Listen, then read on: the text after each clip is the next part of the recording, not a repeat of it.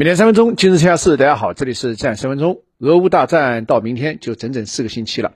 军事上，我想我们已经不用多说了。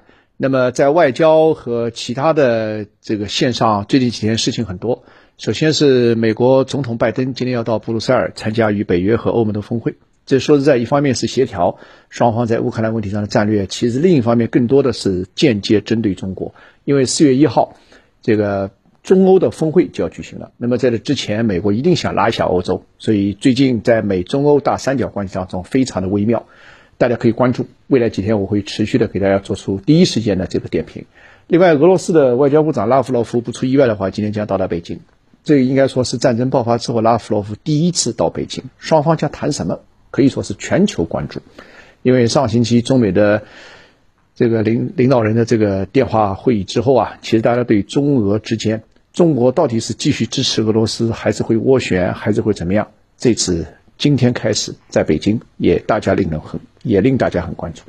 第三个呢是，呃，乌克兰的总统泽连斯基他的办公室主任昨天在出席英国一个智库的线上讨论会上说啊，他说乌克兰方面非常希望中国能够发挥更多的斡旋作用，因为大家知道这个中国和乌克呃和俄乌双方的关系都不错，然后他甚至透露说，他说。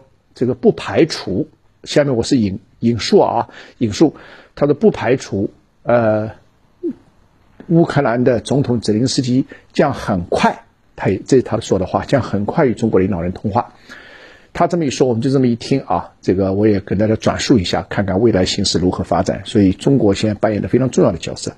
但是今天呢，我想跟大家谈另外一个问题，就是在我们的舆论场上，这个最近美粉和俄粉。大家斗得很厉害，这我就不用说了啊。呃，美粉和俄粉基本上都是大家，呃，没有观点，只有立场，或者观呃立场比观点先行啊。这个，呃，主张美粉的朋友们基本上都是乌克兰做什么都对，俄粉的朋友们俄罗斯做什么都对。但在这个中间，其实还有一部分准俄粉和准准乌粉的朋友。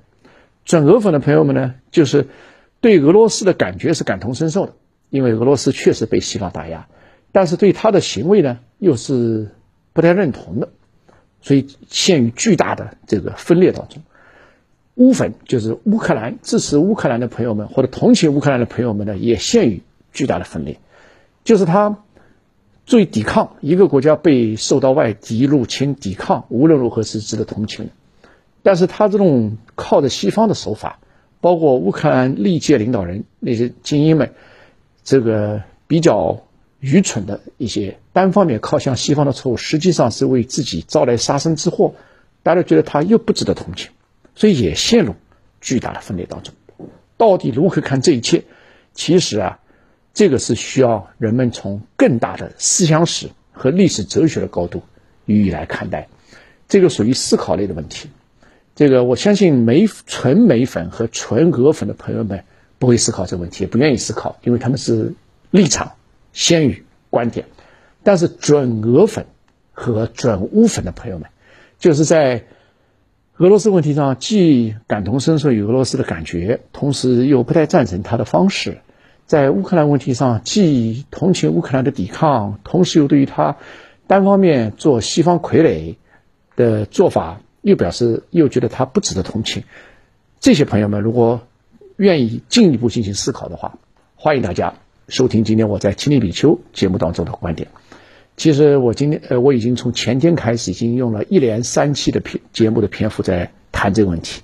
从俄罗斯军事行动背后的国家转型，从普京的历史观谈到历史哲学，从今天我们怎么看刚才这些问题，以及俄乌之间的恩怨情仇。从思想史的高度，从历史哲学的宽度，继续来谈了一些我个人的看法。愿意思考的朋友们，欢迎收听我今天的《情理必修》栏目。谢谢大家。